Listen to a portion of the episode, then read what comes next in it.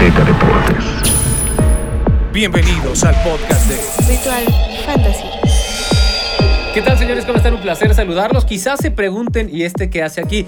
Es la misma pregunta que yo me estoy haciendo, pero por eso está. No, yo, este yo, estoy, yo estoy consciente de que es la mejor decisión. Es la mejor decisión que tú estés aquí. Mi querido Lalito Ruiz, vamos a hablar del fantasy porque ya falta la última semana de temporada regular. En algunas ligas, las muy emocionadas, las muy intensas, ya habrán empezado los playoffs, pero en la mayoría es la última semana de temporada regular del fantasy. Debo confesar que durante dos semanas estuvo descuidado mi fantasy y eso me costó estar pues ya fuera de prácticamente de, de cualquier lado. Yo, yo soy de los pocos que puede presumir haber estado en una liga de fantasy con Lalo Ruiz. Sí, sí, y, y la neta va a ser una de las pocas ocasiones en que estaré en esta en estos menesteres porque involucra demasiado tiempo. Lo que sí es que ya fuera de cotorreo sí te obliga a estar leyendo, a hacer esos trades. A saber. a saber, pero después dices, madre santísima, ya no tengo tiempo, ¿cómo le voy a hacer? Y luego ves los resultados y dices, no, lo cambié, me lleva el tren. Pero bueno, para eso, que no les pase a ustedes, vamos a platicar de cara a esta parte final, a la recta final del Fantasy. Y tendremos que arrancar con un hombre de San Francisco, una de las mejores alas cerradas que hemos visto quizás en los últimos 20 años, que tiene un dominio de pies y este fin de semana demostró que a pesar de que esté su clit en este mes de los clits personalizados mordiendo línea, él tiene la concentración para evitarla. Hablamos del señor Kittle, que tiene 39.60 puntotes. Efectivamente, una tarde de locura la que tuvo George Kittle. En la primera mitad nada más había superado las 100 yardas. Ya después en la segunda parte cayó justamente la recepción a la que haces alusión. Por eso se lleva nuestra mención honorífica. Yo también voy a destacar a Justin Jefferson, receptor de los Vikings de Minnesota. Perdieron, sí, pero casi nadie le va a los Vikings. Y seguramente mucha gente tenía a Justin Jefferson de su alineación titular. 11 recepciones, 182 yardas, un touchdown. 29 puntos fantasy, Justin Jefferson. Estábamos suplicando que le dieran más targets, más juegos, se lo dieron y el señor rindió de inmediato. Y si les gustan los 36 punto, no, 39.60 puntos que tuvo el señor Kittle, ¿qué me dicen de un hombre que ha dominado desde su arribo a los acereros de Pittsburgh? Hablamos de TJ Watt, este hombre que ha resultado quizás la mejor apuesta que haya hecho los, los acereros de Pittsburgh. Termina con 3.5 capturas en un duelo divisional contra Lamar Jackson, uno de los corebacks más elusivos que hay dentro de la liga.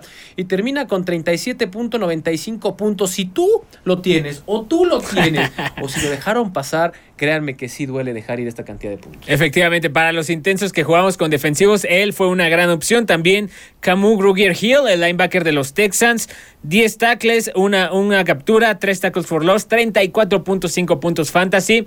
Seguramente él debe ser de los pocos que debe estar disponible si están jugando con defensivos. También alguien para tomar en cuenta, pero vamos a la parte triste, los caídos. Sí, los caídos, caray, de esos de los que nadie quiere hablar, pero si tú lo tienes en tu alineación es momento, ya no se puede hacer trades, ¿no? Pero es momento de que lo mandes ya sea a la banca o inclusive a la reserva si de plano ya no tiene, pues, vela el entierro, ¿verdad? Los lesionados, Kenyan Drake, y este sí le duele a bastantes. Efectivamente. Entonces, para sustituirlo, pueden buscar a Travis Homer de los Seahawks de Seattle, que en este partido contra San Francisco tuvo 80 yardas, un touchdown, y por la cuestión del backfield de Seattle, parece que naturalmente él va a ser el que lleve la carga.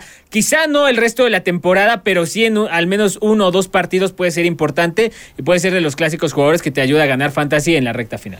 Uno de los jugadores de los vikingos de Minnesota más importantes y sobre todo con más targets, quizás no al inicio de esta temporada, Sí. pero que poco a poco se fue recuperando. Adam Thielen. Adam Thielen también terminó pues lesionado este partido de los vikingos de Minnesota que acaban perdiendo. ¿Y con quién lo pueden sustituir? Vamos a buscar, vamos a quedarnos en ese partido que hacías alusión, Detroit contra Minnesota. Amon Razan Brown, el receptor de los Lions de Detroit, lo buscó Jared Goff sin misericordia, 10 recepciones, 86 yardas, un touchdown. Es también uno de los clásicos jugadores que por el calendario que le viene en la recta final de temporada les puede ayudar a ganar ligas. Otra opción de receptor, ahora que Keenan Allen está en la lista COVID, Jalen Gyron de los Chargers, 90 yardas, un touchdown, 16 puntos fantasy, puede aprovechar precisamente la ausencia que va a tener Keenan Allen y que Justin Herbert está empezando a lanzar más profundo precisamente en esta parte final de la temporada. Vamos a meterle velocidad porque nos quedan dos de lesiones que pues afectan directamente a quien lo tenga en su fantasy. Uno, Miles Sanders y el otro, Logan Thomas. ¿Qué hacer ahí? Eh, de la cuestión de corredor, Tevin Coleman de los Jets, 58 yardas por acarreo, 19 por recepción. De el tight end, eh, Tyler Conklin de los Vikings de Minnesota, también porque va a aprovechar la ausencia de Adam Thielen, o que no va a estar al 100%, 9 targets, 7 recepciones, 56 yardas. Y de verdad, la mejor apuesta que pueden pedir en esta semana de fantasy es Taysom Hill, el coreback de los Saints de New Orleans. Tuvo cuatro intercepciones, no importa un bledo, porque tuvo más de 100 yardas por acarreo. A pesar de las cuatro intercepciones, superó la barrera de los 20 puntos fantasy. Imagínense si no lanza intercepciones, que es algo posible, Taysom Hill les puede ayudar a ganar sus ligas en esta recta final. Dio más puntos que Patrick Mahomes. Por ejemplo. Imagínense. Por ejemplo. Pero bueno, yo tengo Patrick Mahomes. Imagínense cómo me fue. Pero en fin. Vámonos ahora con los eh, enfrentamientos que llaman la atención. Y, cuando lo leí dije, ah, chis, los mariachis. Jaguares de Jacksonville contra Tennessee Titans. Un buen match, quizás. Híjole, para Tennessee. Sí, sí, para Tennessee. No, no quiero sonar este, despectivo, pero los Jaguars están pensando en otras cosas en estos momentos. ¿Cómo, cómo definir este duelo? Jaguars contra Tennessee, eh, normalmente era el duelo donde Derrick Henry hacía constar su paternidad anualmente, que, que, los Jaguars eran sus hijos. No va a estar Derrick Henry, pero ahora no va a estar tampoco AJ Brown. Entonces, por eso Dionta Foreman y Dontrell Hilliard, los dos corredores de Tennessee, podrían tener un buen juego contra los Jaguars. Que no lo han hecho mal, pero ¿cuántas semanas lleva fuera? Derrick Henry. Derrick Henry lleva cinco, seis. Cinco, seis semanas fuera. Y sigue siendo el segundo corredor, el segundo corredor dentro de la liga. Imagínense nomás. Con más yardas. Con más yardas. Seis semanas fuera.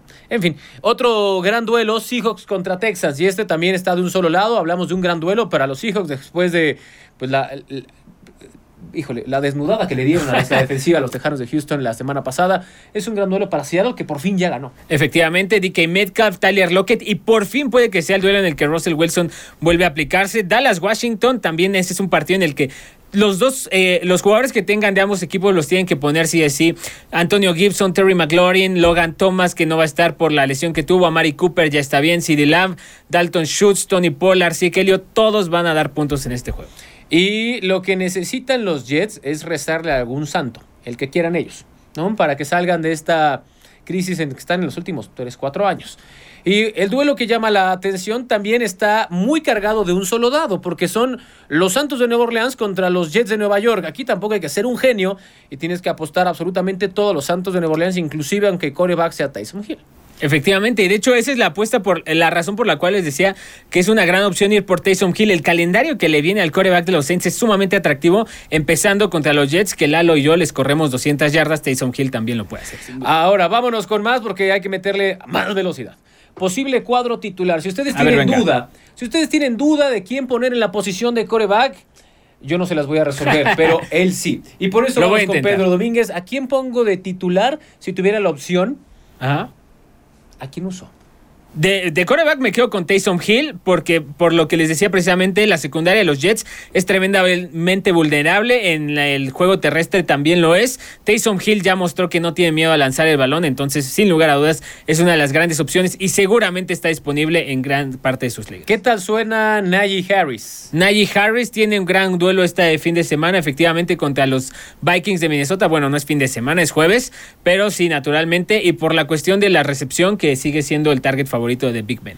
Y ahora, Cordarel Patterson contra las Panteras de Carolina. Cordarel Patterson es el punto focal de la ofensiva de los Falcons. Eddie Russell Gage se encargan de absolutamente todo. Es uno de estos jugadores que neta en esta temporada, League Winner, ellos solitos te ganan una liga. Esta sí la voy a leer porque de verdad me llama mucho la atención. Es un duelo de dos grandes figuras dentro de la NFL a la ofensiva.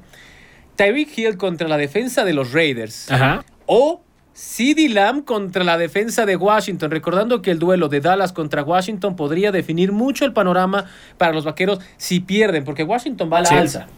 En una, en una temporada normal me quedaría con Tyreek Hill. Tomando en cuenta que lleva cuatro semanas de las últimas cinco en las que no supera la barrera de los 10 puntos fantasy, naturalmente no tiene recepciones y no tiene yardas, me quedo con CD Lamb sí o sí. Híjole, y es otro de los jugadores que yo tengo. Imagínense cómo está mi fantasy, imagínense cómo nas. Pero bueno, Pete, momento de despedirnos el día de hoy. Nos vemos hasta la próxima, Lalito. Desearle suerte, déjenos sus comentarios, dudas en redes sociales y estamos ahí. Hasta la próxima. El dueño de este changarro que está siempre con Pete llegará la siguiente semana, o, si no? pues me verán a mí otra vez, ¿verdad? Bueno, nos vemos, pasen la bomba, espero les sirva y que hagan muchos puntos en su fantasy. Nos vemos la próxima semana en el podcast de Ritual Fantasy. Azteca Deportes.